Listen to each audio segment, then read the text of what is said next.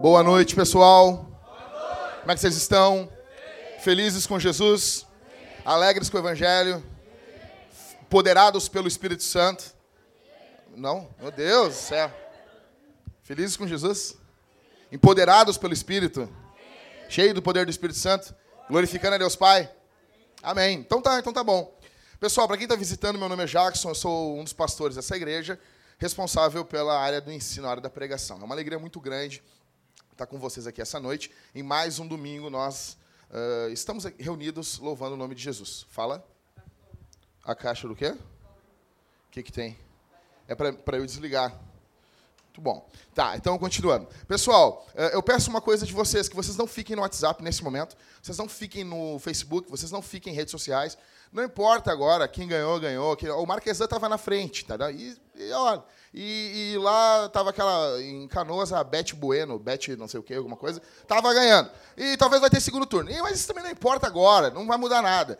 O, o boi não vai engordar com o olho do dono, entendeu? Então, deixa desligado aí, não fica na internet, tá bom? Usa o celular com a Bíblia. Então, eu vou acreditar que quem está com o celular na mão está tá lendo Bíblia. Bom, pessoal, é uma alegria muito grande para nós estarmos aqui. Uh, hoje nós teremos a ordenação dos nossos obreiros aqui da igreja. Então é um momento muito. É, como é que é? Então, vou falar de novo, então. Bom, pessoal, uma alegria muito grande nós estarmos aqui. Hoje nós teremos a ordenação dos nossos obreiros. Muito bom. Vocês são muito espontâneos, eu amo isso. E, então, assim, hoje é algo, uma alegria muito grande. Eu vou estar falando sobre a parte B da pregação de semana passada. Não deu para falar tudo, então a gente termina hoje. Pessoal, então quem tem Bíblia aí, a gente vai estar meditando em 1 Timóteo capítulo 3. Fica com ela aberta, não fecha. Não fecha a Bíblia. E já vou dar um conselho para você. Desconfia de pastor que manda fechar a Bíblia. Como assim? Agora fecha a Bíblia. Como assim fecha a Bíblia? Como é que eu vou te julgar? Você tem que julgar. Então, eu vou falando as coisas aqui, você vai me analisando, tá bom? Então, 1 Timóteo capítulo 3. Fica me analisando, fica me julgando aí para a glória do nome de Jesus. 1 Timóteo capítulo 3, você não vai fechar a Bíblia. Você deu carga no celular em casa, você não, você vai deixar, vai lá assim, ó, não desligar a tela do celular. Entendeu? Se está com o celular, lendo Bíblia no celular, vai lá, não desligar a tela do celular, para ficar brilhando é, esse brilho aí, para gastar luz bastante, porque nós não somos do Greenpeace. Tá bom? Então, nessa coisa aí de ecologia, isso é uma... 1 Timóteo capítulo 3, primeira carta de Paulo ao seu filho Timóteo filho na fé, tá bom? Alguns vão dizer que Timóteo foi filho de Paulo com a Silas. É meio complicado isso. Tava Paulo e a Silas e Paulo e a, Paulo e a mulher dele, Silas. Não, Silas é um homem, cara. Bom, 1 Timóteo 3, nós vamos ler todo o texto de novo, os 16 versos. Todo mundo, vamos lá? Esta palavra é digna de crédito. Se alguém almeja ser bispo ou episcopado, deseja algo que é algo bom. É necessário que o bispo seja irrepreensível, marido de uma só mulher, equilibrado, tenha domínio próprio, seja respeitável, hospitaleiro, apto para não dado ao nem a violência, mas amável, inimigo de discórdias, não ganancioso, deve governar bem a própria mantendo os filhos em sujeição com todo o respeito, pois se alguém não sabe governar a própria casa, como cuidará da igreja de não deve ser novo na fé, para que não se torne orgulhoso e venha cair na condenação do diabo. Também é necessário que tenha bom testemunho dos de fora, para que não seja envergonhado nem caia na armadilha de quem? Os diáconos, da mesma forma, devem ser respeitáveis, de uma só palavra, não dados a muito vinho, nem dominados pela ganância. Devem permanecer no mistério da fé com consciência pura. Devem também, primeiramente, passar por experiência, depois, se considerados irrepreensíveis, exerçam o diaconato. As mulheres, do mesmo modo, devem ser respeitáveis, não caluniadoras, moderadas e fiéis em tudo. Os diáconos devem ser maridos de uma só mulher e governar bem os filhos e a própria casa, pois os que servirem bem como diáconos irão adquirir lugar de honra e muita confiança na fé que há em Cristo Jesus. Mesmo esperando encontrar-te em breve, escrevo-te essas coisas. Obrigado, Senhor. Obrigado porque ele escreveu. Para que, se eu demorar, saibas como deve proceder na casa de Deus, que é o quê? Meu Deus, vamos de novo. Para que se eu demorar, saibas como deve proceder na casa de. Que é o quê? Do... Perfeito. Coluna e alicerce da verdade. Verso 16. Sem dúvida, grande é o mistério da fé. Aquele que se manifestou em carne foi justificado no espírito, visto pelos anjos, pregado entre os gentios, crido no mundo e recebido acima a glória. Amém. Então, pessoal, hoje nós temos a nossa ordenação, a gente vai meditar na segunda parte desse texto aqui. Na semana passada, nós ficamos do verso 1 até o verso 7. Nós analisamos todas as palavras gregas desse texto. Eu nunca falei tanto grego. Ah, tá falando grego. Bom, semana passada eu falei grego. Falei em línguas aqui no culto. Foi muito bom. E, então, assim, nós meditamos os textos gregos, os termos gregos do verso 1 até o verso 7. Hoje, se Deus permitir, nós vamos caminhar do verso 8 até o verso 13. Então a gente vai entrar sobre o que são os diáconos. Eu já expliquei para você quem são os presbíteros. Ah, Jackson, mas eu não sei. Vai lá, SoundCloud Jackson Jackson e tá lá o sermão da semana passada quando chegar em casa e tu fica sabendo todos os termos gregos e o que é ser um presbítero na mente paulina e da igreja primitiva. Ok? Então, os diáconos, 1 Timóteo 3, do 8 ao 13. A primeira coisa é que a palavra, o, o presbítero, é uma adaptação da sinagoga judaica. Já haviam presbíteros na sinagoga judaica. Paulo pega isso emprestado da sinagoga e usa na igreja. Já tinham presbíteros. A gente, isso eu aprendo uma coisa com isso. A gente tem que parar com essa coisa de isso é do mundo. Mas vai ser da onde? De Marte? Mas vai ser do, do, do da lua? Tu, to, tu ouve música do mundo? Eu sim. Tudo que nós louvamos, nós cantamos aqui é tudo do mundo. Então, assim, a gente tem que ter. O, o grande problema é que a gente tem essa questão assim, não vamos usar na igreja. Peraí, pessoal, com todo respeito. Então, assim, esse microfone aqui, se o cara for um adúltero, eu não posso usar esse microfone? Então, Paulo pega emprestado esse termo presbítero, isso não nasceu na igreja, isso não foi criado na igreja. Até o termo igreja já tinha antes, tanto que Jesus diz: edificarei a minha, porque já tinha outros. Tinha igreja, veio do grego, do grego eclesia, como aprendi com o Michael na semana passada. Obrigado, Michael. Eclesia, não é eclesia nem eclésia, é eclesia, que quer dizer um grupo, uma reunião. Eram as reuniões antigas gregas, onde se discutia política. Aí Jesus pegou esse nome ali da cultura e redimiu. Eu vou edificar a minha igreja, porque já tinha outras. Ok? Então, presbítero era algo que já tinha na sinagoga judaica. Agora, diácono não. Diácono é uma criação do cristianismo. Não existia isso no mundo antigo. Ok? Então, diácono é uma instituição nova da igreja, do grego diáconos, que quer dizer servidor, servo, garçom, aquele que serve, aquele que está ali para servir. Os presbíteros, eles servem a igreja liderando ela. Os diáconos lideram a igreja servindo ela. Vocês entenderam? Os presbíteros servem a igreja liderando, os diáconos lideram servindo. Vamos lá. Então, verso 8, Paulo vai dizer que os diáconos devem ser o quê? A primeira coisa que Paulo vai dizer que eles têm que ser: respeito. Ok. Então, Paulo está dizendo que eles têm que ser alguém de caráter, um cristão digno de ser imitado. Ele deve levar as suas responsabilidades a sério. Então ele tem que ter responsabilidade. A segunda palavra que Paulo vai falar, acho que é no verso 8 ainda. Respeitáveis, depois o quê? Ou seja, eles não podem ser fofoqueiros, não sair contando a vida dos membros de casa em casa. Por que, que Paulo cobra isso dos diáconos? Porque os diáconos têm acesso à vida das pessoas. Maria, eu vou te contar uma coisa aqui a nível de oração, sabe? A fofoca no meio da igreja, meu velho, é uma coisa do diabo. Eu tenho vontade de dar um tiro no fofoqueiro. Um, um, cara, eu vou emagrecer, vocês vão ver, eu vou emagrecer, vou perder 40 quilos esse ano que vem para dar uma voadora no ouvido do fofoqueiro, velho. Eu tenho a raiva de fofoqueiro, meu. Porque na igreja, assim, vocês já viram o testemunho? Tem o quê? Ex-beberrão, tem ex-ladrão, tem ex-traficante, né? tem ex-matador. Como que crente gosta disso, né? Meu nome é Guina, Rina, Fina, não sei o nome. Eu matei um monte de gente, eu dava tiro, eu fazia. Parece que as pessoas têm, têm uma loucura por isso, né? E tem isso, né, cara? E matava e fazia. Tem... Mas eu nunca fui num culto que alguém assumiu o púlpito e disse assim: Eu sou esse fofoqueiro. Por quê? Porque isso é pecado de crente. A gente dá glória a Deus no culto, fofoca depois. Entendeu? Ah, Jéssica cantando aqui parece uma lombriga se, se, se, se, se loqueando aqui. Ah, parece uma lombriga ali. Ah, mas olha lá, olha, olha, olha a camisa do Cristo. Não, sabe? Fofoca é pecado de crente. Então, Paulo está dizendo, ela tem que ser de uma só palavra.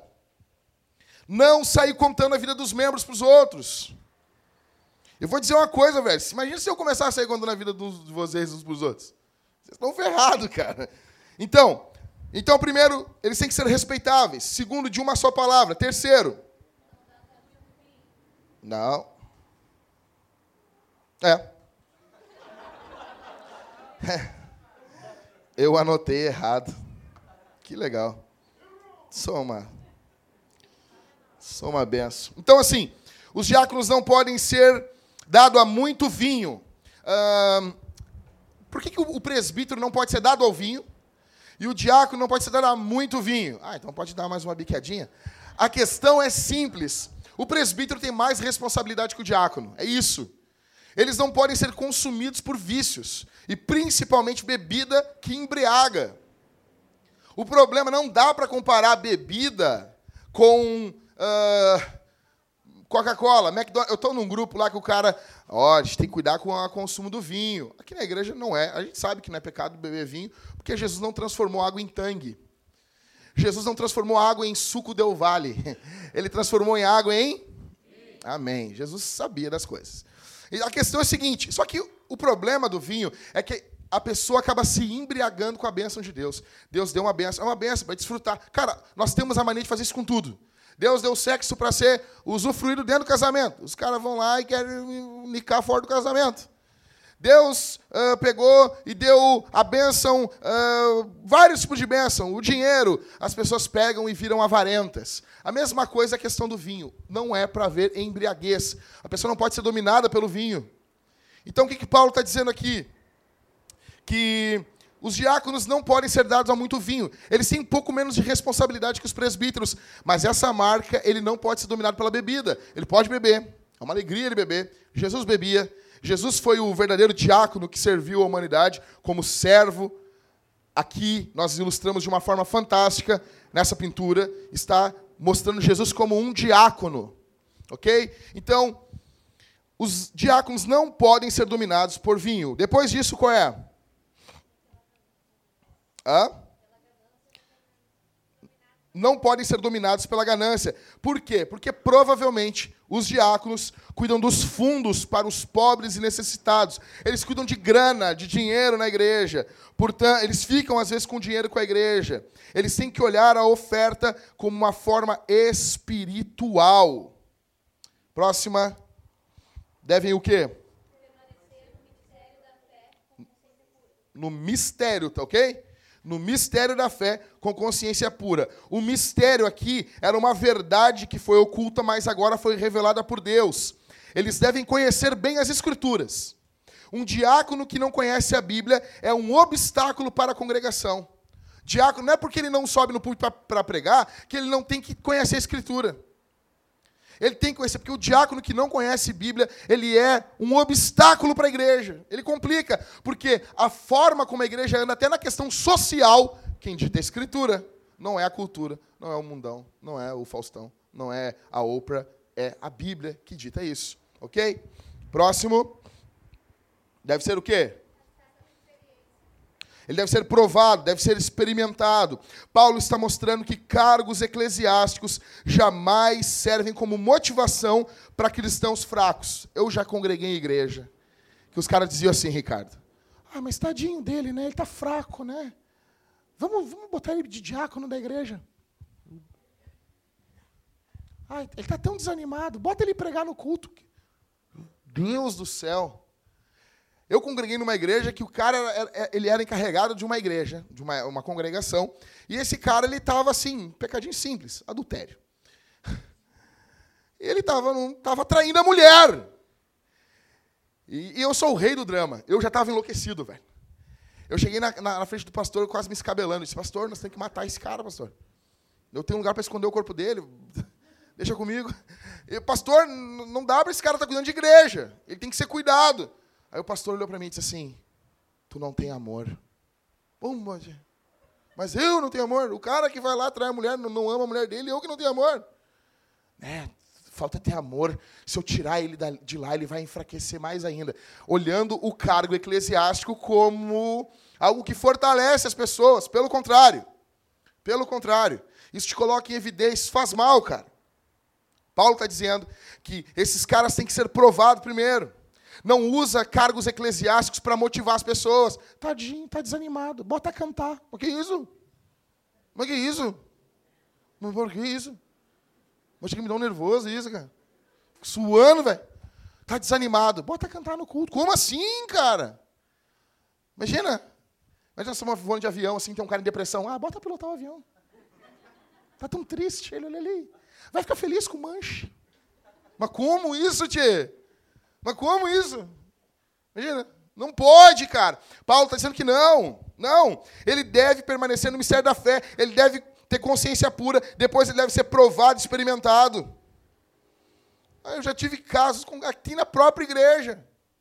Da gente dizer para o cara, cara, tu não tem condições, tu é novo na fé. A mulher do cara dizer, não tem condições. Todo mundo dizer, não tem condições. O cara diz, não, mas Deus está me chamando. Tá chamando onde, rapaz? Não está chamando coisa nenhuma, meu. A questão, pessoal, a pessoa tem que ser provada, experimentada. Isso é um grande problema. Próxima, verso 11. Aí agora vai ficar a coisa mais linda agora. Vamos lá, verso 11. Verso 11. Hã?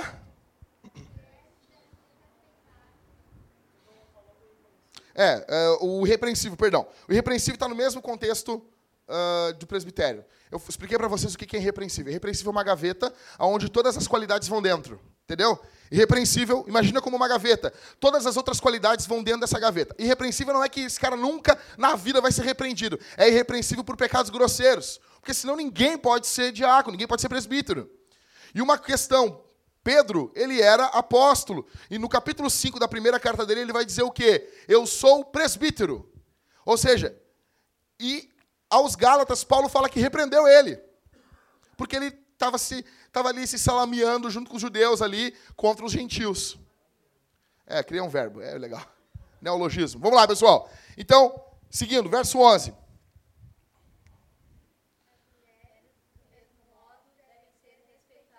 Então, pessoal, nós temos um grande debate aqui nesse texto. O que que Paulo estaria fazendo? Exegese é o quê? Exegese é quando tu analisa o texto, tu só tem um lado do texto. É que nem um telefone. Sabe assim? Eu estou aqui em casa e a minha mulher vai falando com a, com a Camila no telefone. E conforme o que ela vai falando, eu, imagino o que a Camila está falando. Tá? Então, a, a Bíblia é a mesma coisa. Nós temos Paulo falando com a igreja, mas a gente não tem o que a igreja está falando com Paulo. Então, os caras vão investigando. Aí Paulo fala assim: as mulheres do mesmo modo. Como assim? Aí surge mulher do nada no texto. Sendo que presbítero não tem exigência para a mulher do presbítero. Vai ter uma turma que vai dizer assim: não, Paulo está falando aqui da esposa do diácono. Então, para o cara ser diácono, a mulher do cara tem que ser desse jeito. A gente tem um problema se for assim. Por quê? Como que a mulher do diácono é cobrada por algo se o presbitério, que é algo mais alto, é algo de maior responsabilidade, não tem cobrança nenhuma para a mulher do presbítero? Então, provavelmente não é isso. Em segundo lugar, vai ter uma turma que vai dizer o quê? Vocês entenderam a questão? Então, em segundo lugar, vai ter uma, uma questão assim. Outros vão dizer que é de uma diaconisa que Paulo está falando. As mulheres também exercem o ministério de diaconisas. E, em terceiro lugar, Paulo estaria falando sobre mulheres que não são diaconisas, não são esposas, mas auxiliavam os diáconos. Qual é a posição que a Vintage 180 assume? As três. Coisa boa. que que Paulo está falando? Da diaconisa. O que que Paulo está falando? Da mulher do diácono. O que que Paulo está falando? Da auxiliadora do diácono. É os três. Tá bom? É a, a forma mais pura, mais tranquila de ir por texto, sem forçar nada. O que Paulo está falando aqui é que provavelmente na igreja primitiva, quando nós ordenávamos um diácono, a mulher do diácono era ordenada junto ao ministério diaconal. Mas Jackson, em Atos capítulo 6, a igreja escolheu sete homens. Tá, cara, mas Atos é descritivo. Atos está descrevendo o que aconteceu na primeira ordenação dos diáconos. Até porque a gente não fica fazendo doutrina em Atos, quando nós orar tem que cair língua de fogo sobre a gente. Então tem algo errado com as nossas orações. O Everton orou aqui, eu não vi nenhuma linguinha sobre a cabeça dele. Não vi, Everton, desculpa, não vi. Então, pessoal, o diácono, nesse caso aqui, então, são as esposas, são auxiliadoras dos diáconos e são também diaconisas. Outra coisa, em Romanos capítulo 16, verso 1, provavelmente a Bíblia está falando sobre uma diaconisa chamada Febe. Paulo chama ela de diaconisa ou de uma serva. Depois, Maria, em 16, 6 de Romanos, e as famosas Trifena e Trifosa. Vocês se lembram desses nomes, né? Vocês lembram desse nome, gente? Pelo amor de Deus. Vocês leram Romanos já, né? Amém? Então, então, as diaconisas têm que ser o quê, então? Vamos lá. As diaconisas, esposas dos diáconos, auxiliadoras dos diáconos, elas devem ser o quê? Verso 11. Elas devem ser respeitáveis, não caluniadoras, moderadas e fiéis em tudo. Tu nota que quando Paulo está falando sobre a, a função da mulher, o que, que Paulo fala? coisas que as mulheres são tentadas. Então, elas não podem ser caluniadoras. No grego aqui é diabo. Paulo está dizendo assim: que as mulheres, as diaconisas, não sejam diabo, adversário. Elas não sejam o satanás, porque tem mulher que é o diabo, velho. Quando Paulo falou isso, veio mulheres na minha cabeça. É, entendi, porque o Paulo falou isso. tem um porquê do apóstolo falar esse tipo de coisa. Então, vocês já conheceram alguma mulher que parecia o diabo, assim? Vocês estão entendendo? Não, né? Com certeza não. Mas vocês entenderam do que, que é que Paulo está falando. Tem mulher, cara, o cara, o cara, o cara é uma benção. O marido é crente. Só faltava uma mulherzinha decente na vida. Isso não é desculpa para largar a mulher, seu safado. Casou, casou, te ferra, te rala. Cada um com seus problemas, dizia Jesus, tô brincando, não disse nada disso. Então, mas é assim, casou, casou. Casou, casou. Até porque tu também tá cheio de defeito, a mulher te atura, meu velho. Tá entendendo? Tu não é a bolacha mais recheada do pacote, nem a última Coca-Cola do deserto. A questão é o seguinte, cara. Paulo está dizendo assim, cara, não, que essas mulheres não sejam diabo. Estou vendo a Camila rindo, não sei por que ela está rindo. Bom, Paulo está pedindo que essas mulheres não sejam como diabo, ok? Ela não deve ser tagarela, não deve ser fofoqueira, não deve ser maliciosa, não deve ser caluniadora. Isso aqui é sério, cara. Isso aqui é sério. Elas não podem. Sabe, cara, tem mulher que quando engata a primeira, meu Deus do céu. Sabe? Parece a Isabela. Tô brincando. Deus te abençoe, Felipe. Deus te dê graça. sabe, mas tem mulher assim, sabe? Sabe, tipo,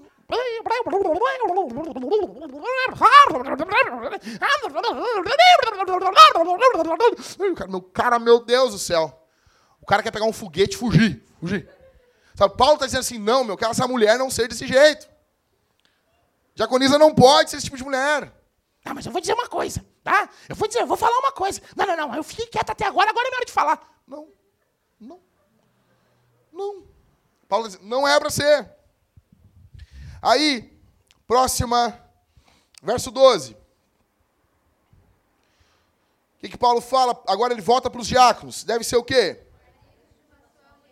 Então, a mesma explicação dos presbíteros. O contexto aqui é um contexto de poligamia. Os caras tinham três, quatro, cinco mulheres. São loucos, tá Se o cara não dá conta de uma, vai casar com duas. Três, quatro, meu Deus. Esse estilo Mr. Catra. Os caras tinham um monte de mulher. Os caras tinham um monte de mulher. Aí ele se convertiu ao evangelho. Se convertiu ao evangelho, era o recebido na igreja. O que, que tinha que fazer? Eu já falei para você semana passada e eu repito. Tem crente que diz assim: manda as mulheres que ele menos gosta embora. Imagina. Não. Não, a igreja do primeiro século recebia essas famílias, que eles eram casados legalmente. Nosso país não existe isso, tá? Não tem isso, não vai conseguir fazer isso. Tá bom? Então, as mulheres eram recebidas, o cara vinha com três, quatro mulheres, com seus filhos, tudo. O que Paulo está dizendo é o seguinte: esse cara não vai ser presbítero nunca. E quando vier a próxima geração, os filhos deles, dele já vão se casar só com uma mulher. Do mesmo jeito que foi em Gênesis. Lá está o modelo. Deus fez uma mulher para Adão. Ok? Então, é esse contexto. Marido de uma só mulher é isso. Não é o cara que é viúvo. O cara tem cara que fica dizendo, não, é viúvo, morre viúvo, desgraçado. Meu Deus do céu. E aqui eu já quero abrir um negócio aqui muito, muito. Cara, eu conheci um cara na Vila Mapa. Ele era casado com a mulher. A mulher dele tinha câncer, ficou, teve câncer durante quatro anos. O cara teve crente do lado dela. A mulher morreu. Deu três meses ele casou de novo. O que, que a igreja falou? Hum, nem esfriou? Hum. Jesus mandou ser fiel até a morte, meu velho. Quem é tu para pegar e aumentar a palavra de Deus? Se for tu, vai ficar dois, três anos sem casar, legal, cara. Bacana. Só que aquele cara, eu falei isso para uma turma, aquele cara viu a mulher dele morrer durante quatro anos. E quando ele enterrou a mulher dele, estava morrendo junto. E o problema é que dentro da igreja as pessoas não são assim. Querem aumentar o mandamento de Deus. É para ser fiel até a morte. O cara era para ser aplaudido, o cara era para ser ovacionado, jogado para cima. Ficou com a mulher com cancerosa até o último dia dela. O que, que os irmãos, os irmãos falaram? O quê? Hum, o corpo nem esfriou ainda. Aí o cara cria na cabeça, né? Um ano. Como assim, cara? O cara pode vir nunca mais casar. Então, o que Paulo está lidando aqui nesse caso aqui é que esse cara não pode ter duas mulheres. Esse cara não pode ter duas mulheres. Ele não pode ter amante. Ele não pode ter outras mulheres. Outra coisa, provavelmente uma aplicação prática. Olha aqui para mim. Uma aplicação prática é que ele tem uma mulher, a mulher tem ele, ele é devotado a essa mulher ele é devotado, existe devoção nesse cara pela mulher. E isso física, emocionalmente e sexualmente. Eu já falei isso aqui muitas vezes.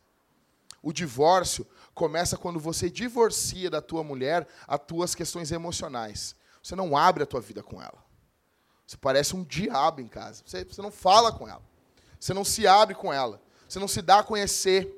Você não se revela para ela. Outro problema se dá também quando a pessoa fisicamente não compartilha. Primeira, uh, primeira Coríntios capítulo 5, 7 vai dizer que o corpo do marido é da mulher.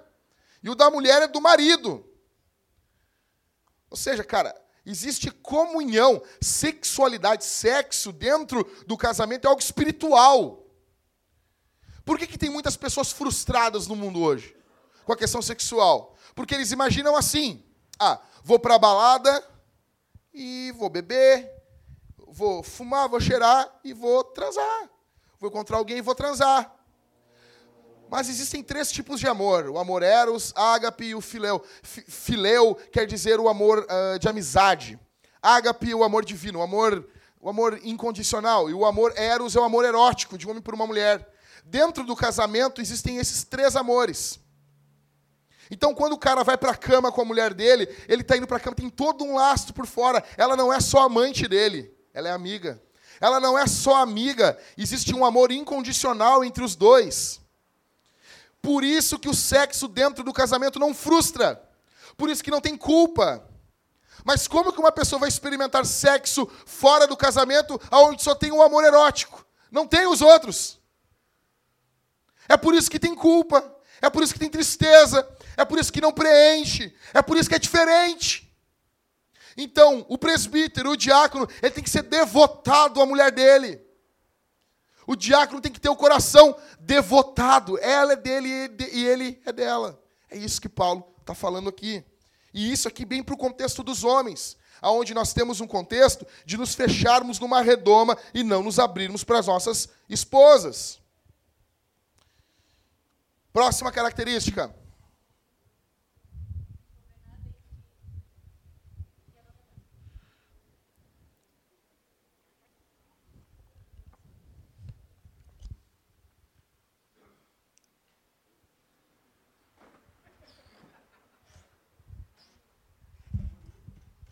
Deus!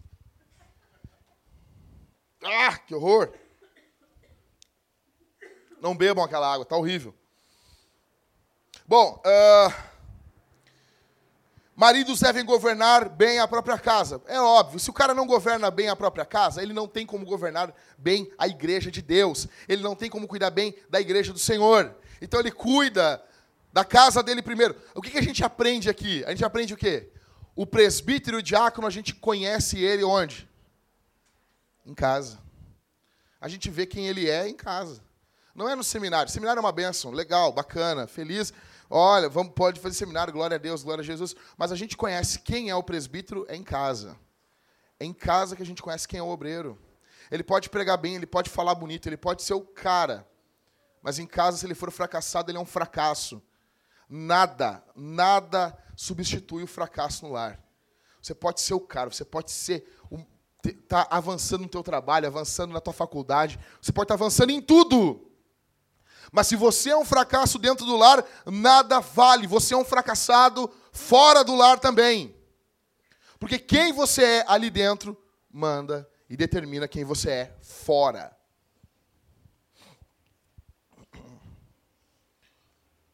Meu Deus, posto mais aqui? Tem? Valeu, Cauê. Deus te abençoe. Então, verso 13. Alguém fica de pé lê para mim, por favor. Ô, Mateus, lê aqui. Vem cá, vem cá, lê aqui.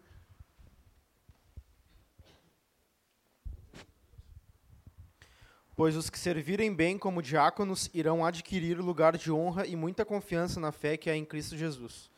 Mesmo esperando encontrar-te em breve, escrevo-te estas coisas.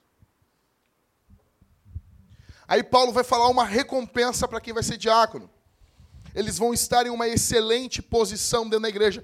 Paulo mostra que a posição de diácono é uma posição excelente dentro da igreja. Deus vai promover gradativamente, dando aos diáconos e às diaconisas cada vez mais respeito e honra dentro da igreja com o tempo. Aquele que exerce bem o diaconato, ele vai granjeando, ele vai, vai ganhando, isso da parte de Deus dentro da igreja, respeito. Ele passa a ter peso. Ele passa a ser importante dentro da igreja. Ok?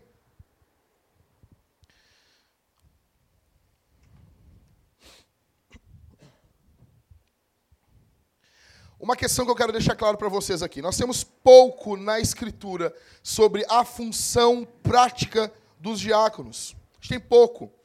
A Bíblia fala pouco sobre a função prática dos diáconos. E provavelmente, olha aqui, quando a Bíblia não trata de alguma coisa a fundo, ela está dando liberdade para a igreja poder trabalhar conforme a sua realidade.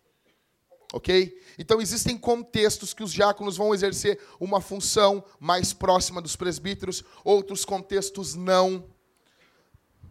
A Bíblia não é muito clara com as funções práticas dos diáconos.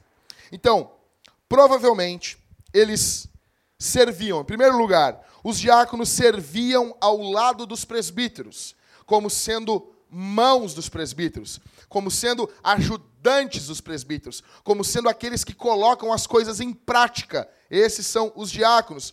Tanto que Paulo, em Filipenses capítulo 1, verso 1, ele saúda a igreja de Deus e ele diz o quê? Olha, saudações, Paulo Timóteo, e aos presbíteros e diáconos que estão em Filipos. Ele coloca os diáconos do lado dos presbíteros. Normalmente também os diáconos lidam com o dinheiro da igreja. Eles administram os sistemas da igreja. Eles suprem as necessidades de misericórdia, nas questões sociais. Os diáconos são fundamentais para que a igreja arrume nisso. Não é que é os diáconos que vão fazer isso. Provavelmente eles lideram esses trabalhos sociais fora da igreja, com pessoas não cristãs, com comida, com aulas de reforço, como nós teremos aqui. Provavelmente, essa seria uma função diaconal. Eles têm um conhecimento íntimo da vida das pessoas, por isso eles devem ser quem eles são. A questão que a gente, lendo sobre isso aqui, a gente chega a uma conclusão pessoal, aqui na Vintage. A gente precisa de voluntários que perguntem o que, que precisa fazer. O que, que tem para fazer. Quando a gente lê Atos dos Apóstolos, a gente lê o que a igreja fez. Mas a gente não lê Atos como um historiador, a gente lê como um soldado. Um soldado, quando ele pega o, o histórico da guerra para continuar, ele lê aquilo ali para saber o que, que ele precisa fazer, quais os locais ele precisa ir, quais os locais ele precisa atacar. A questão é: nós temos necessidade urgente na nossa igreja de voluntários. As necessidades são imensas. Nós queremos colocar a igreja de Jesus em ordem para que haja crescimento no Senhor e crescimento numérico. Nós precisamos de gente que não veja o ministério como uma vitrine para expor seus dons. Cara, se você está aqui pensando, ah, eu quero expor os meus dons, eu quero mostrar para todo mundo que eu sei fazer, nós não precisamos de você, vá embora. Vá embora, tente outra coisa. Você não é bem-vindo aqui. Fique claro isso. Fique claro. Nós precisamos de servos. Nós precisamos de pessoas que sirvam, que sejam dispostos a se submeterem umas às outras. O mundo está lotado de pessoas para mandar. Nós não precisamos de gente assim. Precisamos de gente que sirva, mesmo que ninguém a veja. A minha pergunta é: você faria o que você faz hoje na igreja se ninguém visse o que você faz? As mulheres vão entender o que eu estou dizendo aqui. Sabe quando vocês, mulheres, vocês limpam a parte de dentro dos armários da cozinha e o marido de vocês não nota que vocês fizeram aquilo?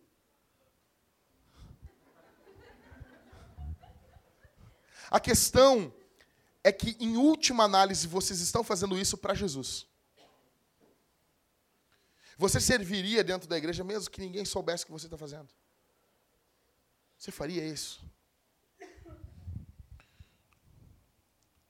E se nunca ninguém ficasse sabendo o que você faz, você serviria a Jesus alegre até a sua volta? Daqui a pouco eu vou mostrar para vocês aqui sobre como vai ser a nossa eclesiologia. Depois eu vou explicar para vocês o que é isso. Mas uma coisa que eu quero deixar claro aqui: nós precisamos todos. Ah, isso aqui que o Jackson está pregando é para os diáconos. Não! Presbíteros e diáconos são um modelo para a igreja. Nós precisamos todos ter uma vida diaconal, uma vida de serviço uns aos outros. Jesus ensinou a oração do Pai nosso, não é do Pai meu. Nós precisamos urgente aqui na Vintage Precisamos acabar com a cultura do consumo. Você vai num, num, num cinema, você paga, você entra, você consome um filme. Você vai no McDonald's, você consome um lanche. Você vai uh, em um parque de diversões, você consome diversão. Você vai em gramado, você consome. Uh, boas companhias, bons restaurantes, e nós temos a tendência a ser consumistas. Nós consumimos televisão, nós consumimos tudo. Nós somos consumistas e nós viemos do mundo com essa imagem, nós viemos da cultura com essa concepção e viemos para a igreja como consumistas. Senta a bunda, consome um sermão, consome uma música e vai embora e não se compromete com nada. Quando muito dá um dinheiro, cara, a questão é: nós não precisamos de consumistas. Nós precisamos de servos. Nós estamos aqui montando um exército para evangelizarmos essa cidade. Nós queremos evangelizar essa cidade. E, e olha aqui para mim, eu vou dar minha vida nisso, cara. Nós vamos, com os presbíteros, cada vez mais arrumarmos o estilo, a estrutura da igreja, para que aventureiros nos odeiem. E nós também odiamos vocês com muito amor no coração. Nós queremos um exército. Pessoas que não estão dispostas a se engajar na missão não são bem-vindas. Nós queremos colocar o nome de Jesus, não da nossa igreja, não de igreja. Colocar o nome de Jesus no ponto mais alto dessa cidade.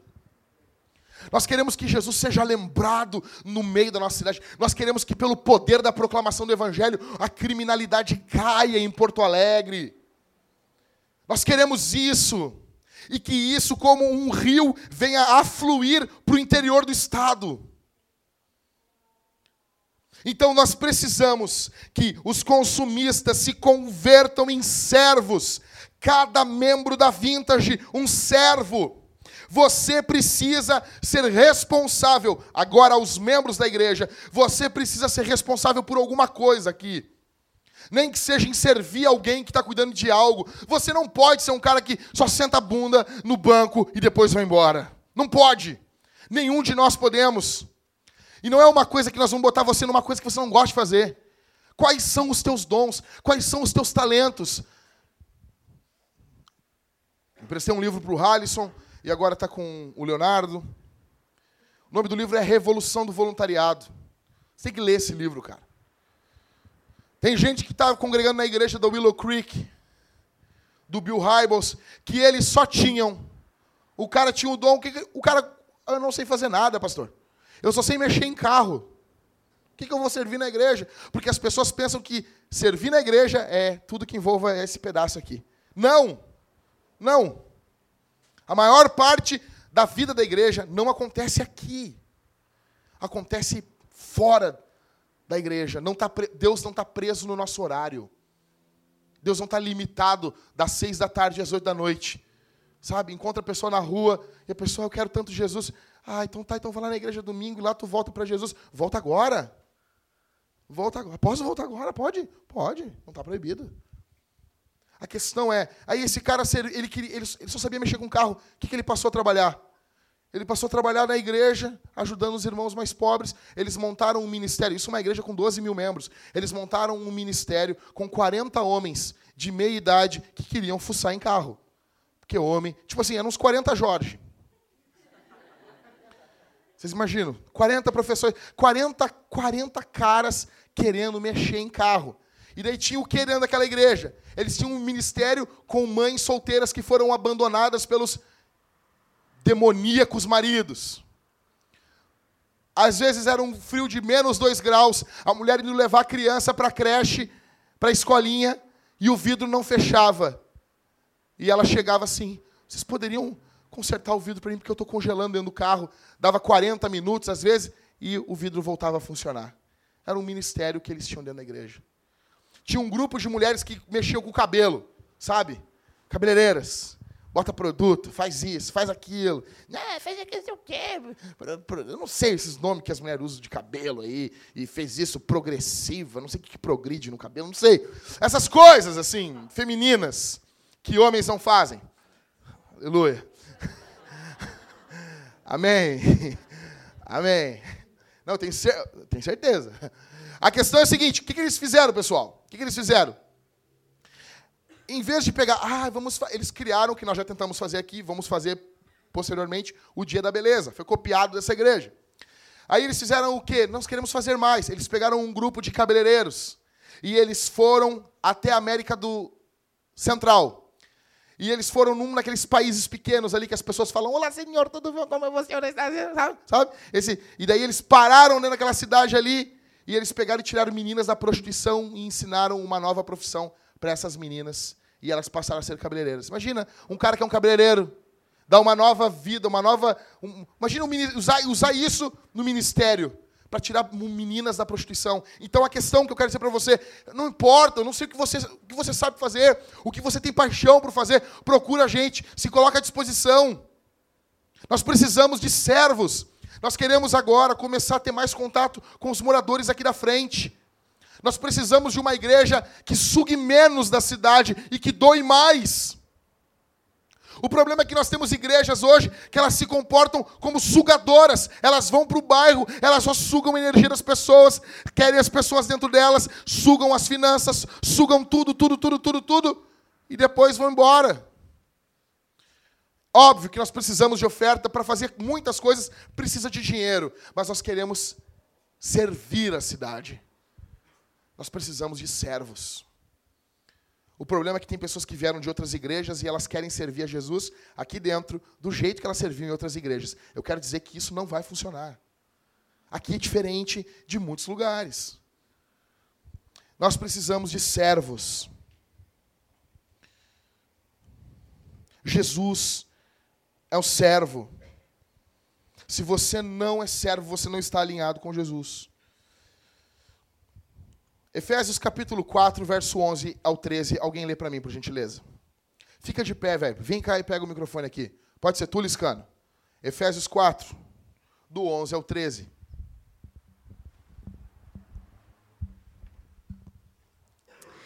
E ele designou uns como apóstolos, outros como profetas, outros como evangelistas e ainda outros como pastores e mestres, tendo em vista o aperfeiçoamento dos santos para a obra do ministério e para a edificação do corpo de Cristo, até que todos cheguemos à unidade da fé e do pleno conhecimento do Filho de Deus, ao estado de homem feito à medida da estatura da plenitude de Cristo.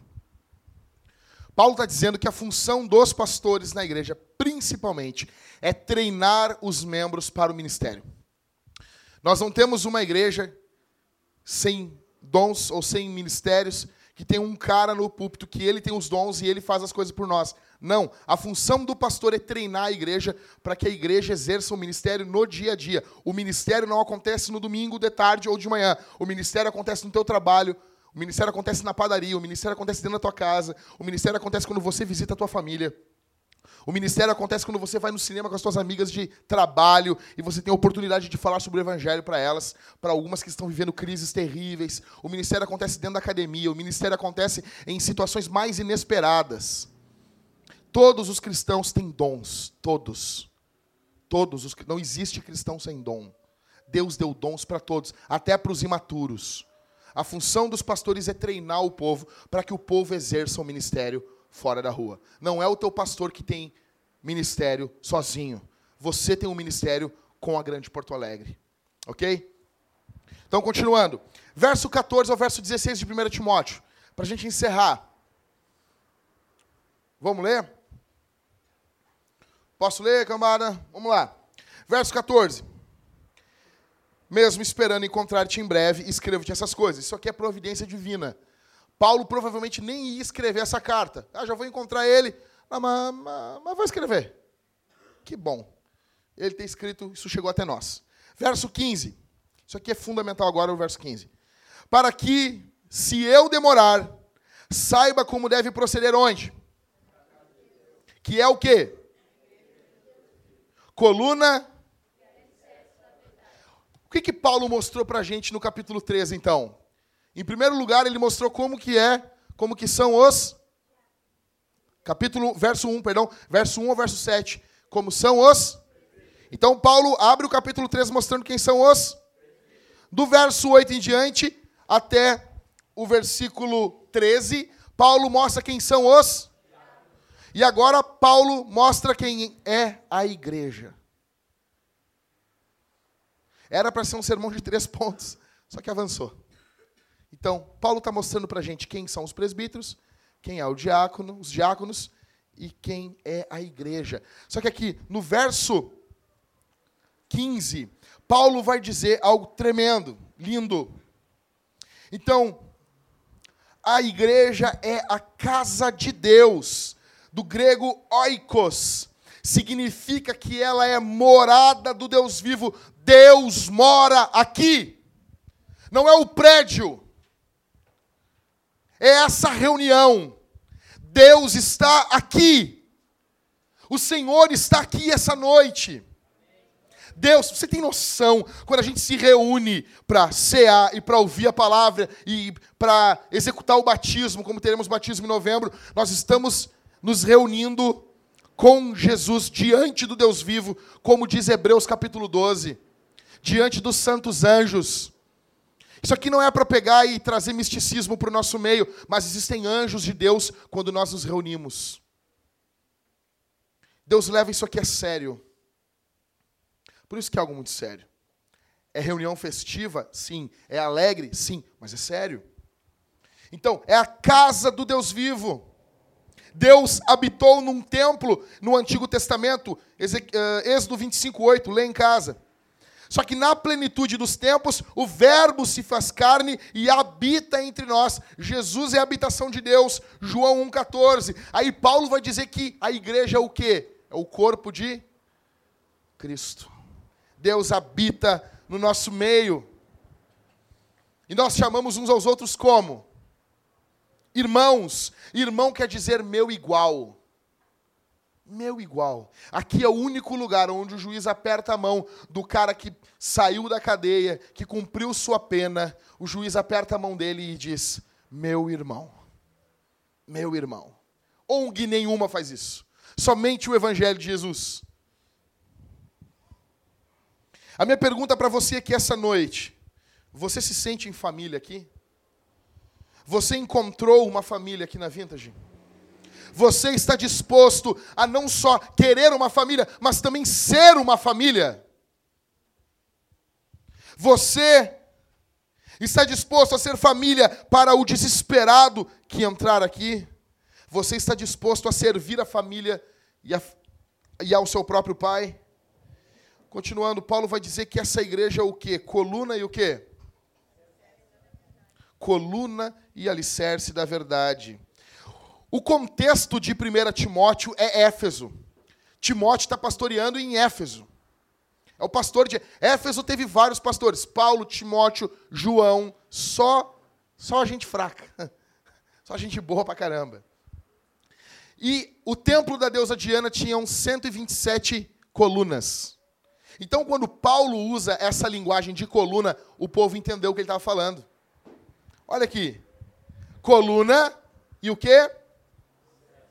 O que, que o alicerce faz? Ele não permite que a coisa venha ao, ao chão. Então, você já viu como é que é construído um, um edifício primeiro? Então, aqui, ó, aqui perto da igreja São Jorge, quando eles começaram a construir o viaduto, cara, eu passava ali e eu olhava, cara, os caras fizeram buracos muito fundos, cara. Eu achei que em algum momento ele ia bater na cabeça de um chinês. Era terrível, cara, era terrível. Eles faziam uns buracos fundos, eu, para de fazer isso aí, daqui a pouco tu vai acertar o satanás. Para com isso, rapaz. E era fundo o negócio, era fundo pra caramba, meu. Por quê, meu? Porque tem, cara, passando o ônibus, o bagulho trepidando, os gordos, que nem a gente caminhando em cima daquele negócio. Aquilo podia, pode cair a qualquer momento, cara. Então o que, que é? O negócio tem que ser fundo para não cair. Tem que ter um alicerce. Paulo está dizendo que a igreja é o quê? O alicerce de quem? A igreja é aquilo que não deixa o evangelho cair no mundo.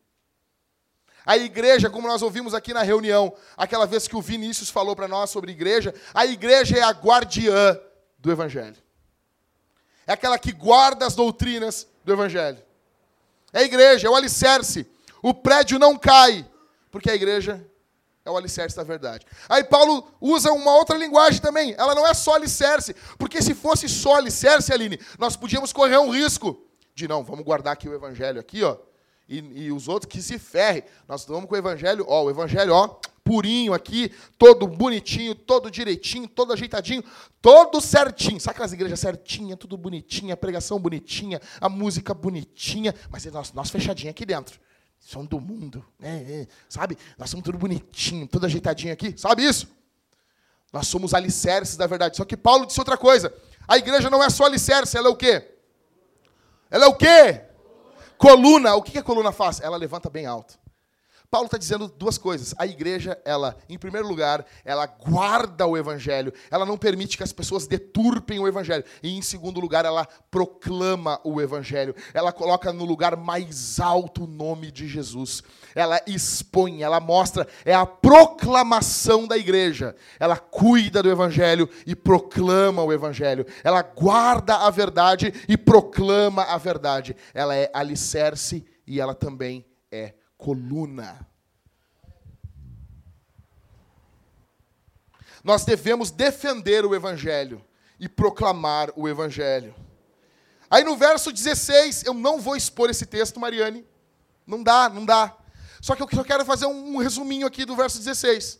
Paulo faz o que no verso 16? Vocês notaram que na Bíblia está meio pro cantinho assim? Notaram? Na Bíblia de vocês está assim? Nas que não é celular, tá, tá pro cantinho, né? Isso é um hino. Quase sempre, quando está desse jeito, ou é um texto do Antigo Testamento, ou é um hino, ou é os dois. Aqui, Paulo concluiu com um hino. A estrutura no original é uma música, uma canção. Paulo conclui o capítulo 3, que ele falou quem é o presbítero, quem são os diáconos e quem é a igreja, ele conclui não olhando para a igreja, olhando para Deus. Ele conclui esse capítulo em louvor ao Senhor. Igreja é algo que tem que gerar louvor. Não adianta a gente pregar certo somente. A gente tem que louvar a Deus e fazer com que as pessoas que não são cristãs olhem para a nossa vida e louvem ao Senhor. E sejam impactadas. Tem que terminar. Tudo acaba em música. Tudo acaba em louvor. Tudo acaba em gratificação. Isso é o que a Bíblia mostra. Paulo conclui o capítulo 3 com louvor. Eu sei que o tempo é avançado, não vou demorar, mas eu quero mostrar para vocês quero apresentar para vocês quais são os tipos de eclesiologia e qual é o tipo de eclesiologia que a gente já utiliza na Vintage, mas nós vamos deixar de forma certa. Quiser bater foto, pode bater foto. Então, eu vou mostrar para vocês alguns tipos de eclesiologia. Deixa eu explicar para vocês primeiro o que é eclesiologia. A palavra grega eclésia quer dizer a igreja, o povo tirado para fora, ok? Eclesia, tá? Então, igreja, eclesiologia, logos, estudo. Então é a doutrina, é o estudo sobre a igreja. Qual vai ser a nossa forma de governo de igreja? Como que nós vamos liderar a igreja? Ou nós vamos fazer as coisas da nossa cabeça?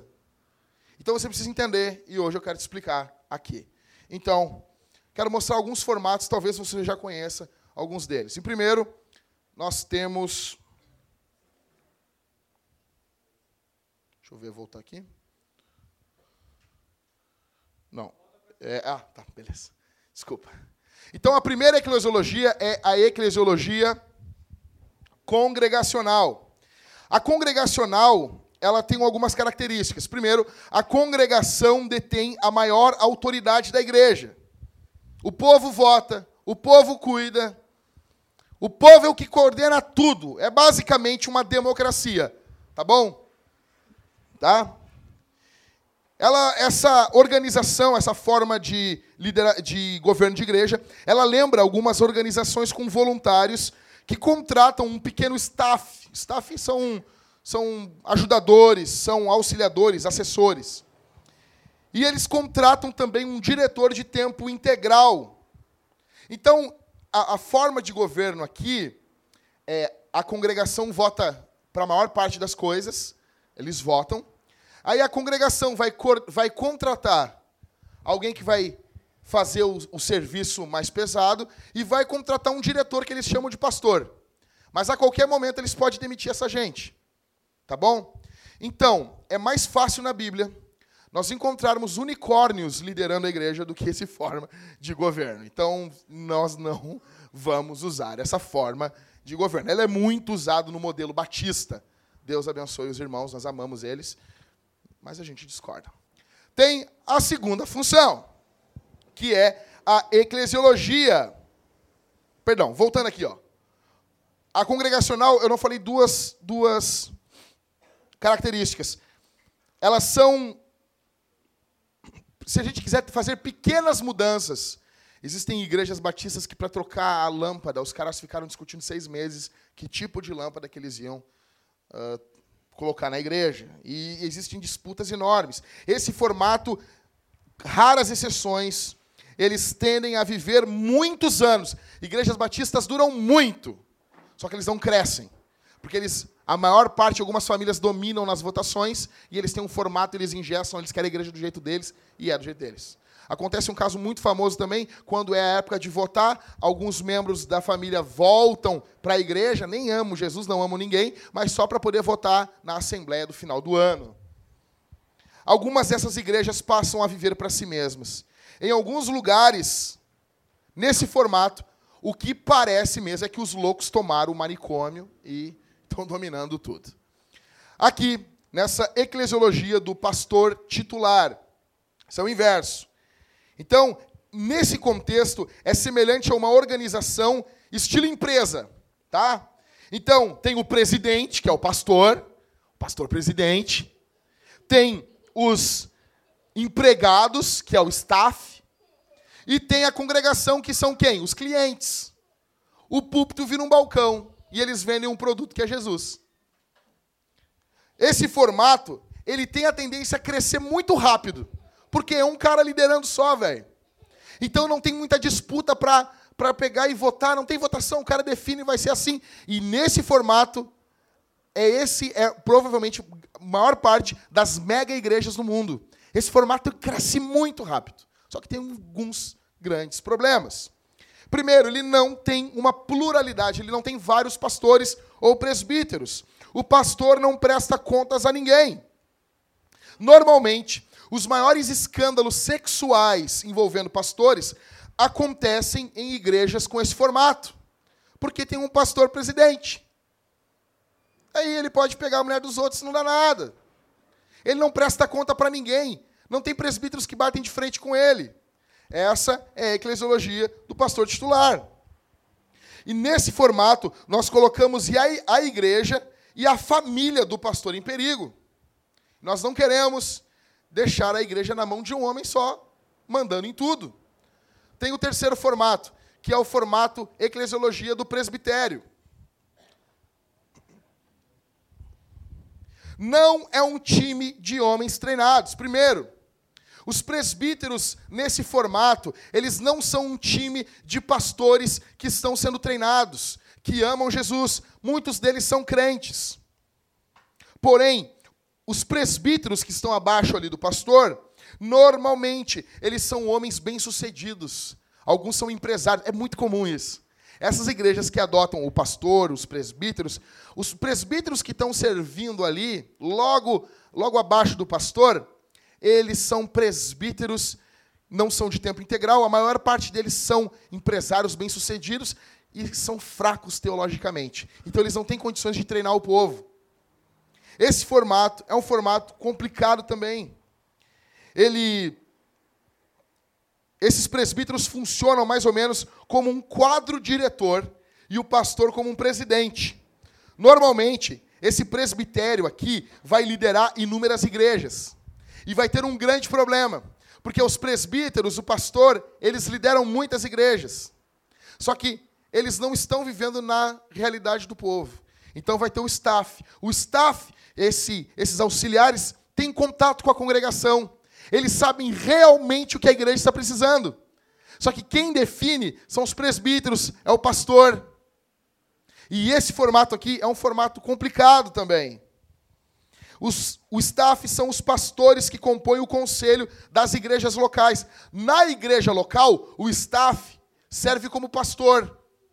Só que ele quer definir alguma coisa, ele tem que falar com um cara lá que nem conhece aquela realidade local ali. E aquele pastor, aqueles presbíteros definem algumas coisas que não favorecem a igreja local, porque eles não estão vivendo no dia a dia da igreja. Então, Quais são os problemas dessas visões? Dobra atenção. Velho, eu falei para os irmãos, isso aqui vai nortear nossos próximos 20, 30, 40, 50 anos, mil anos. Isso aqui vai nortear tudo. Presta atenção. Com isso aqui você vai cobrar os presbíteros e os diáconos. Presta atenção nisso.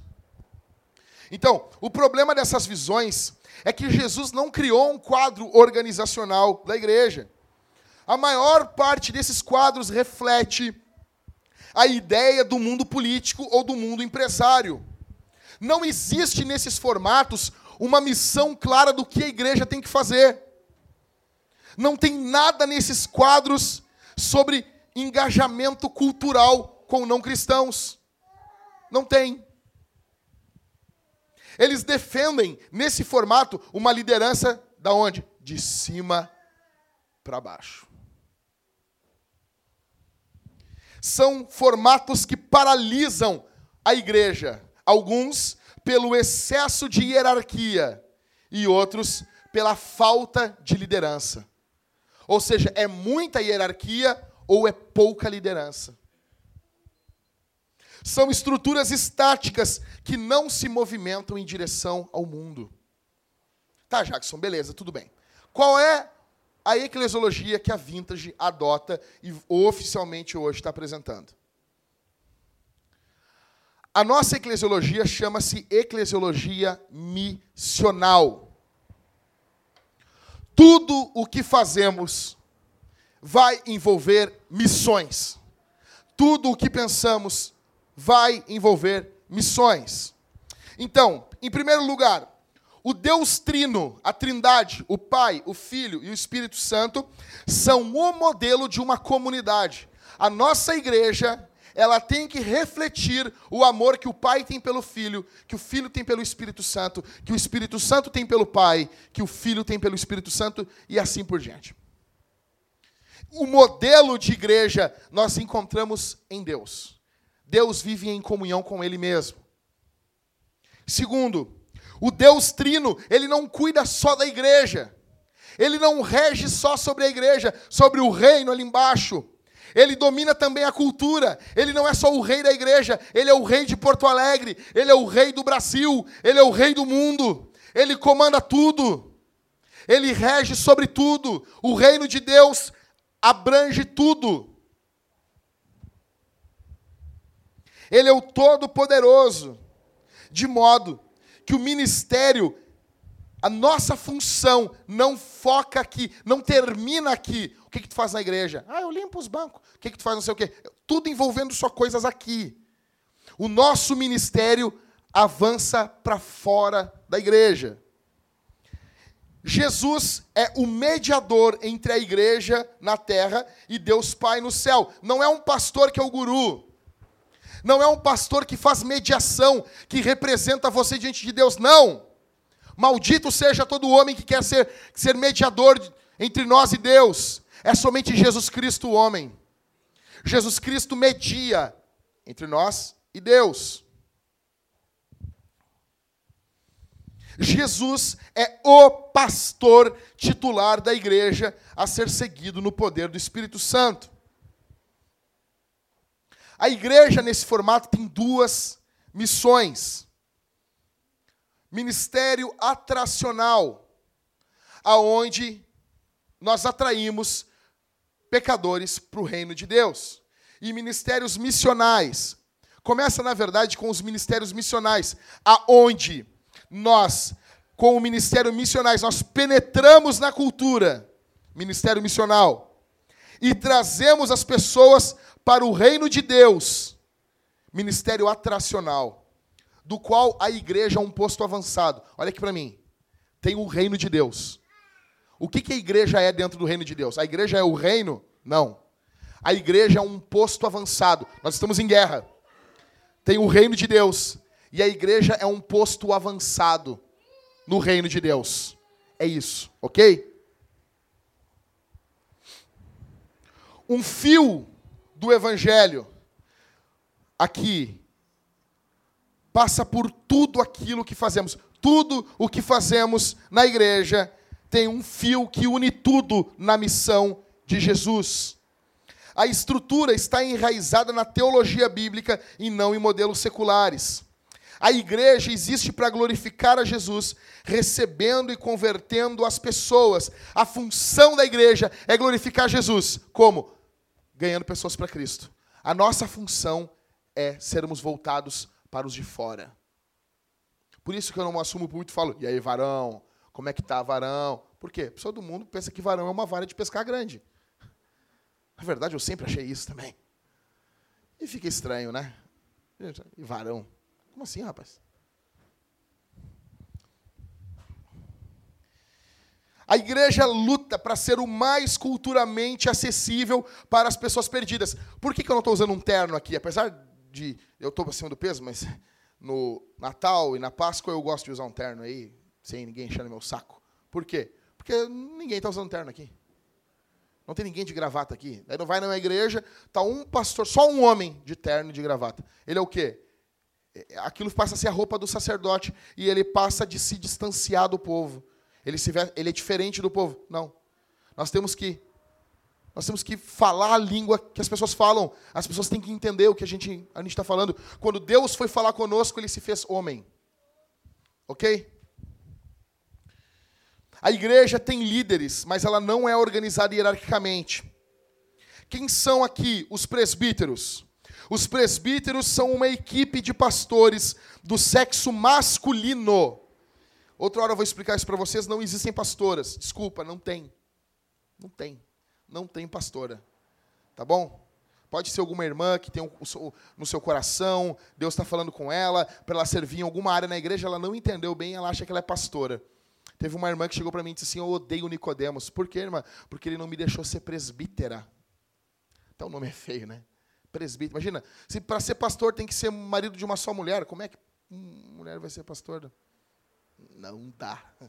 Tem que governar bem a própria casa. Normalmente as pastoras governam, né? Mas isso é para o outro café.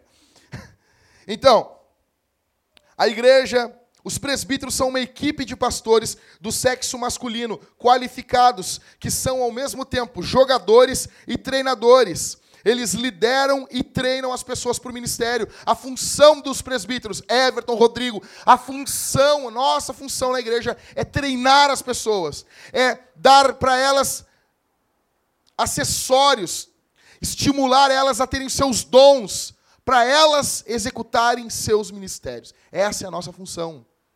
A nossa função não é fazer por alguém. Não é assim, o Ricardo está lá no, trabalho dele, não consegue resolver uma questão com o não crente. Eu vou chamar meu pastor, ele vem aqui e vai explicar melhor de Bíblia do que eu. Não! Não! É você que tem que pregar. Terminando, correndo aqui. Eles lideram e treinam as pessoas para o ministério. A igreja é uma comunidade de pessoas com dons e não uma comunidade de pessoas com um pastor que tem dom. A igreja, você tem dons. Todos que estão aqui que, que se converteram a Jesus, que amam Jesus, têm dons. Deus deu dons para você. Talvez você não saiba qual é o seu dom, mas Deus deu. Você tem. Você pode ser novinho na fé. Tanto que a igreja de Corinto, Coríntios, 1 Coríntios 1,7, é uma igreja cheia de problema, porque era gente imatura, mas fica claro que eles têm dons. A questão é, o problema não é o dom, o problema é, é a maturidade espiritual, o que fazemos com os dons. Por isso que precisamos de presbíteros. Cara, vou dar um exemplo básico aqui para vocês. O cara pode saber fazer muito melhor do que o Everton. Mas o Everton é o presbítero. O Everton assim, cara, faz desse jeito. Porque o cara pode ser imaturo com o dom dele. E o Everton, um presbítero, vai guiar. Está entendendo isso? O cara é como se fosse a flecha. E o presbítero é aquele que atira. Mais ou menos isso. A igreja também não é uma comunidade de pessoas sem ministério. Perdão, a igreja é uma comunidade de pessoas com um ministério e não uma comunidade de pessoas com um pastor que tem um ministério. As pessoas dizem assim: ah, você tem que ir lá na igreja ver meu pastor pregar. Ah, ele vai falar uns negócios que.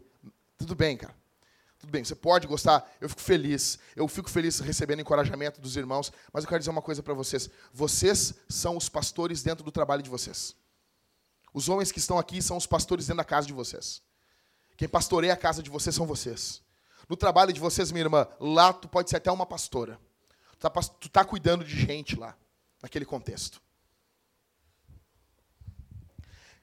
Quem são os diáconos aqui? Então, a primeira parte da liderança é Jesus dentro da Trindade. Depois os presbíteros. Os presbíteros são como pastores auxiliares de Jesus. São como pastores que. Como é que eu falei o termo semana passada? Não, é, é também com pastor, mas é um outro termo. Aqueles caras que trabalham e não assinam carteira. É, os pastores da, da igreja são estagiários. É isso. A gente está quase perdendo trabalho porque Jesus vai pegar, vai descer, vai destruir tudo isso aqui, vai tocar fogo no diabo e vai reinar sobre a terra e vai pastorear a igreja. E nós vamos perder nosso emprego, glória a Jesus por isso. Então é o seguinte: os diáconos trabalham basicamente como auxiliares dos pastores dentro da igreja. A função principal dos diáconos é estarem auxiliando os pastores. Quem são os membros? Os membros são líderes da igreja que doam o seu tempo, dons, talentos, dinheiro, orações e são treinados para melhor servirem na cultura. Aí a gente colocou aqui a classe da catequese, que quando acabar a nossa série dos Dez Mandamentos, já vai começar a funcionar. Vou dar um exemplo para vocês. A classe da catequese, ela é o filtro do qual as pessoas. É forte que eu vou falar, mas eu vou falar. A classe da catequese é o filtro do qual as pessoas que não interessam são conduzidas para fora da igreja e as pessoas certas são recebidas como membros. Nós não teremos membros que não se dispõem a serem missionários na cultura. Vou dar um exemplo para vocês. Chega uma pessoa aqui e diz assim, ah, eu gosto dessa música. Eu gosto do estilinho de vocês. Eu gosto dessa pregaçãozinha, às vezes, acho legalzinho. Tá, cara, tu vai se engajar na missão e tu nota que o cara não se engaja. O que, a gente vai fazer? Ele vai passar pela classe da catequese. Só que se o cara não, não vai, não vai, nós vamos fazer, cara, procura outra igreja para te servir a Jesus. Assim. Nós não, nós não queremos número somente, nós queremos qualidade. Nós queremos que pessoas que amem Jesus. E pode ser servir de forma simples. Jackson, eu tenho duas horas por mês para cuidar de alguma coisa na igreja. E isso pode ser, às vezes, na tua rua. Serve. Serve. Eu não estou falando de, de, num primeiro momento, que tu vai pegar, vai largar o teu trabalho e vai começar a dar comida para os pobres. E não estou falando isso agora. É coisa simples.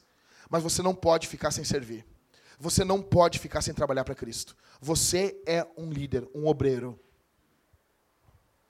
Desse formato, nessa forma, nós avançamos na cultura e atraímos pessoas para o reino de Deus. Então, essa é a nossa eclesiologia, uma eclesiologia missional, aonde missões pulsa no nosso coração, aonde missões não é somente o cara que vai para a África, mas é o cara que prega para o vizinho, porque isso é missões. Na Bíblia não tem diferença de pregar fora do país ou dentro. Tudo é missões. Imagine aqui comigo essa noite, daqui a 10 anos, nós plantando mais e mais igrejas na cidade de Porto Alegre, no interior do estado. Imagina isso. Daqui a 10 anos, nós abrindo frentes de trabalho, apoiando outros plantadores que não serão a Vintage, e, ou abrindo outras igrejas, plantando outras igrejas, frentes de trabalho que serão a Vintage, ajudando outros ministérios financeiramente. Imagine isso daqui a 10 anos. 2026. O Felipe com. Quantos anos está, Felipe? Tu com 37, Felipe. Com menos cabelo ainda. O Mateus aloprando dentro da igreja. O Isaac também. Os adolescentes, a gente xingando eles. Eles chegando em casa reclamando dos obreiros. Azar. Imagina daqui a 10 anos. Nós plantando igrejas em outros bairros de Porto Alegre, falando do Evangelho, cheios do Espírito Santo. Invadindo o interior do estado, aonde algumas cidades do interior do estado não tem uma igreja evangélica. Uma. O padre manda na cidade, às vezes anda armado e corre pastor que chega lá. Imagina daqui a 15 anos. A nossa igreja plantando igrejas fora do estado. 2000 e o quê? 26, 2031, é isso? O Felipe mais careca ainda. O Mateus no exército, o Mateus e o, e o Isaac no exército e a gente plantando igrejas fora do estado. Sonhe comigo aqui essa noite, daqui a 20 anos, nós plantando igrejas na África, locais onde o evangelho ainda não chegou. Imagine a nossa igreja plantando igrejas na China comunista. Sonhe comigo aqui essa noite, nós plantando igrejas na Europa, que abandonou o evangelho, a Europa secularista. Imagine nós servindo como exemplos para outras igrejas se despertarem para a missão, não ficarem focados somente dentro delas. Imagine a nossa igreja como um exército de cristãos apaixonados por Jesus, transbordantes de Bíblia e com muito amor pelo próximo. Isso é impossível para nós, mas é possível para Deus. Deus pode fazer. Deus tem poder. Todo o poder está na mão dele. Nós conhecendo homens que estão dispostos a entregar sua vida não por dinheiro, mas por Jesus. Pessoas doando altos valores e nós investindo isso no reino de Deus. Sonhe comigo daqui a 20 anos a nossa igreja com uma escola. A nossa igreja com orfanato. O principal pecado que eu combato aqui essa noite é não servir. É não servir. É não usar a sua vida, os seus dons, os seus talentos, as suas finanças para servir o Evangelho. Eu tenho uma boa notícia para você. Jesus morreu por esse pecado. Jesus foi à cruz por esse pecado. Para que você hoje, que vem aqui às vezes na igreja como um consumidor, você passe a ser um servo. O Espírito Santo está aqui essa noite e ele pode transformar a tua vida. E ele pode fazer de você, que é um consumidor, virar um servo. Alguém que ama servir. Ao começar por dentro da tua casa, meu irmão. Eu quero anunciar para os irmãos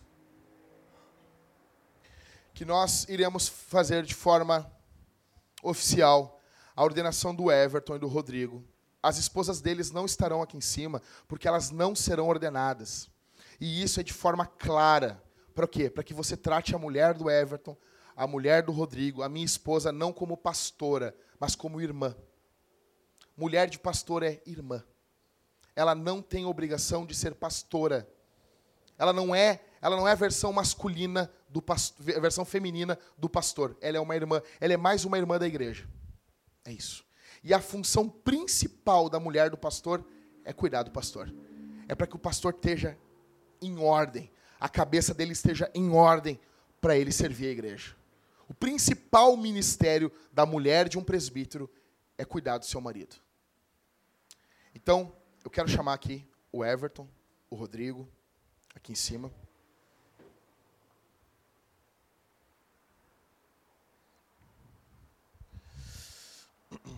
Aqui, em cima aqui.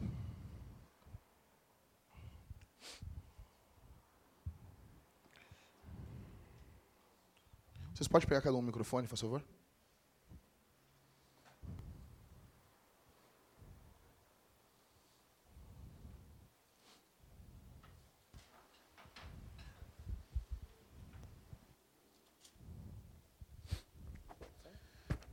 Tá ligado?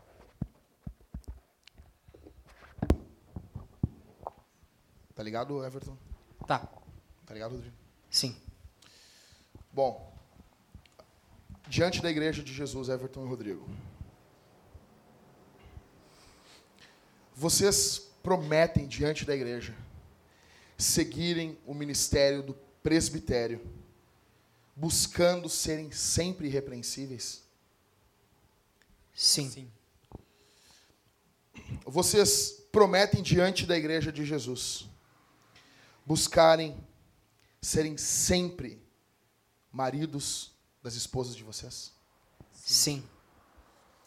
Vocês prometem diante da igreja de Jesus serem sempre homens equilibrados que tenham domínio próprio?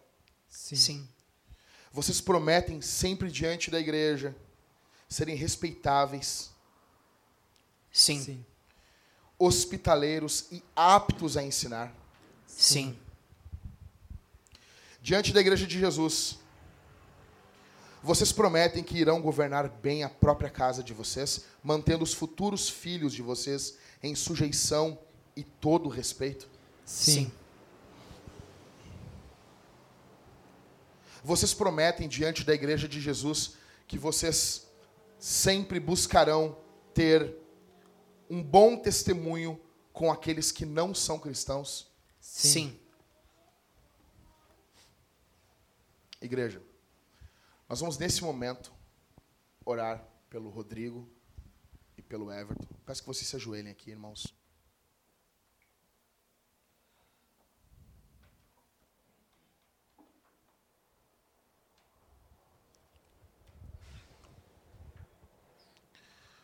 Ô, Ricardo, segura o microfone para mim, por favor, aqui. Vou pedir que a igreja fique de pé, irmãos. Vamos orar.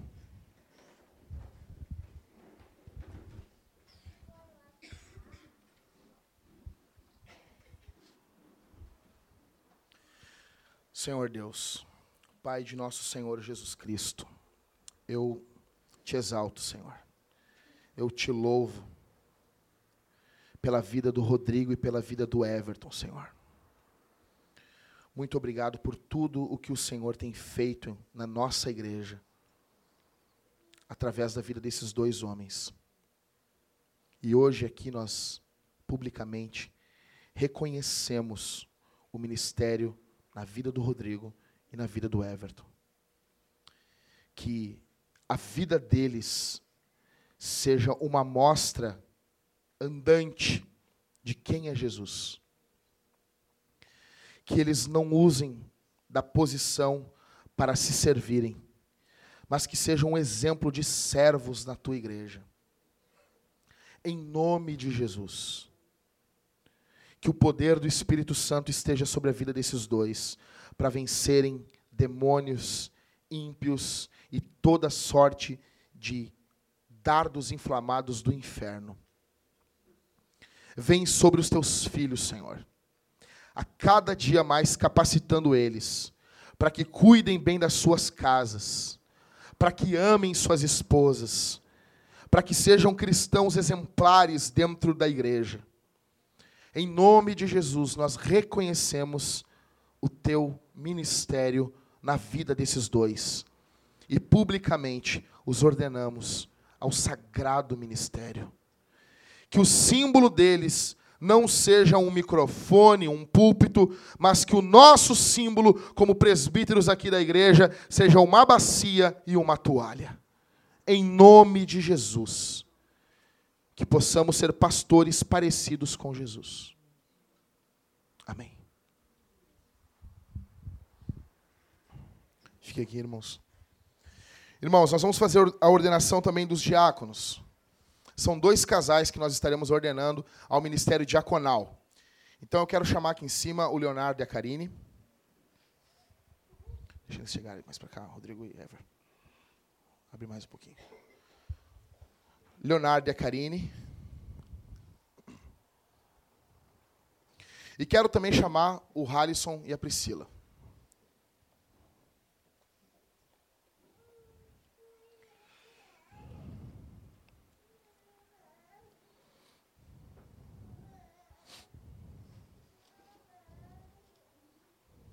Eu vou, eu vou fazer a leitura toda e eu vou diante da igreja e vocês respondem uma vez. Ok? Vocês prometem, vocês quatro, Leonardo, Karine, Priscila, Halisson, os homens aqui serem respeitáveis, de uma só palavra, não dados a muito vinho, não dominados pela ganância, permanecer no mistério da fé com consciência pura. Vocês prometem, as mulheres, serem respeitáveis, não caluniadoras, moderadas e fiéis em tudo. Os homens, vocês prometem aqui diante da igreja serem maridos de uma só mulher e governar bem os futuros filhos e a casa de vocês? Sim.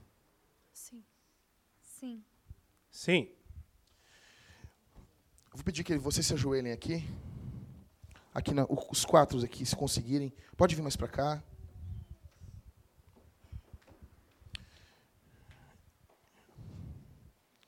Igreja, vamos orar por eles? Vamos impor as mãos, os presbíteros vão impor as mãos aqui nós estaremos ordenando eles ao ministério diaconal.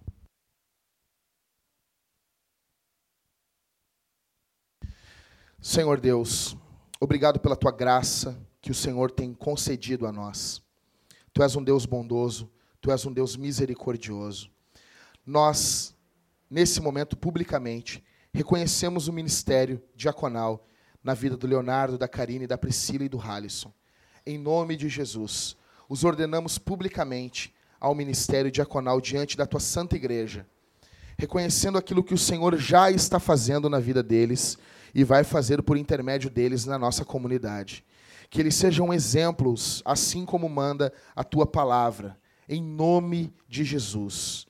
Que o Senhor venha a ser o exemplo de diácono perfeito na vida deles. Em nome de Jesus, Senhor. nós ordenamos publicamente os teus filhos ao sagrado ministério diaconal. Em nome de Jesus, que o Espírito Santo venha fortalecer, venha cobrir a vida deles. Senhor, nós te louvamos por tudo que o Senhor tem feito no nosso meio. Que eles sejam uma bênção para a nossa igreja. Que nós possamos coordenar e possamos estar organizados para a glória e para a honra do teu santo e do teu maravilhoso nome. Nós oramos assim em nome de Jesus. Amém. Vamos ficar de pé, irmãos. Irmãos, fiquem aqui, fiquem aqui. Nós estamos fazendo algo diante de Deus aqui essa noite. Deus leva a sério o que a gente fala. Então, eu coloquei diante de vocês quem as funções dos presbíteros, dos diáconos. Agora eu pergunto para vocês, irmãos, com base nesse mesmo texto, em 1 Timóteo, capítulo 3, eu vou perguntar e vocês respondem.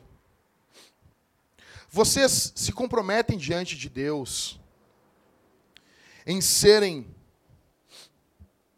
casa de Deus, coluna, aquele que exalta o nome de Jesus, coluna da verdade e alicerce da verdade. Vocês prometem diante de Deus se submeterem aos líderes da igreja de forma amorosa. E quando verem algo que não está correto com a escritura, a primeira coisa, antes de procurar qualquer pessoa, confrontar o presbítero, assim como está na nossa confissão, assim como está no nosso termo de aliança. Vocês prometem diante de Deus serem missionários na cultura. Vocês prometem diante de Deus se deixar serem treinados pelos presbíteros e pelos diáconos da igreja, para que nós possamos ser uma igreja saudável, uma igreja missional. Eu pergunto isso, irmãos, e eu invoco aqui, como Paulo faz com Timóteo, quando ele diz: diante de Deus, diante dos santos anjos eleitos. Ele invoca Deus por testemunha. Eu aqui nessa noite, diante do Senhor, isso é solene. Eu invoco o Senhor por testemunha aqui. E eu pergunto para você aqui: você se submete a ser esse tipo de igreja? Amém? Há alguém aqui, membro da Vintage, que não quer isso? Que diz assim: não, Jackson, isso não é para mim. Há alguém?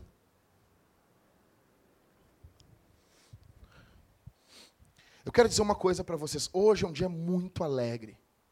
Paulo diz para Tito, capítulo 1 e verso 5: Coloque a igreja de Deus em ordem, estabelecendo presbíteros. Nós colocamos a igreja em ordem, reconhecendo os líderes. Eu peço a vocês que orem por esses irmãos. Orem por esses irmãos. Nós queremos fazer uma coisa aqui, a última, antes de nós participarmos da ceia. E vamos fazer, não no final do culto, vamos fazer agora. Quero chamar o Pedro aqui na frente. Pedro, vem cá, Pedro. Pedro, uh, ele procurou a gente. Ele é de Brasília, né, Pedro? o pai dele é gaúcho, então fiquem tranquilos. E ele é gremista também. Fica tranquilo. Pessoal, uh, a partir de hoje, eu quero perguntar para vocês. O Pedro passou em todas as entrevistas, em tudo aquilo para ser novo membro aqui da igreja. E eu quero perguntar para vocês: vocês recebem o Pedro como um novo membro aqui na Vintage?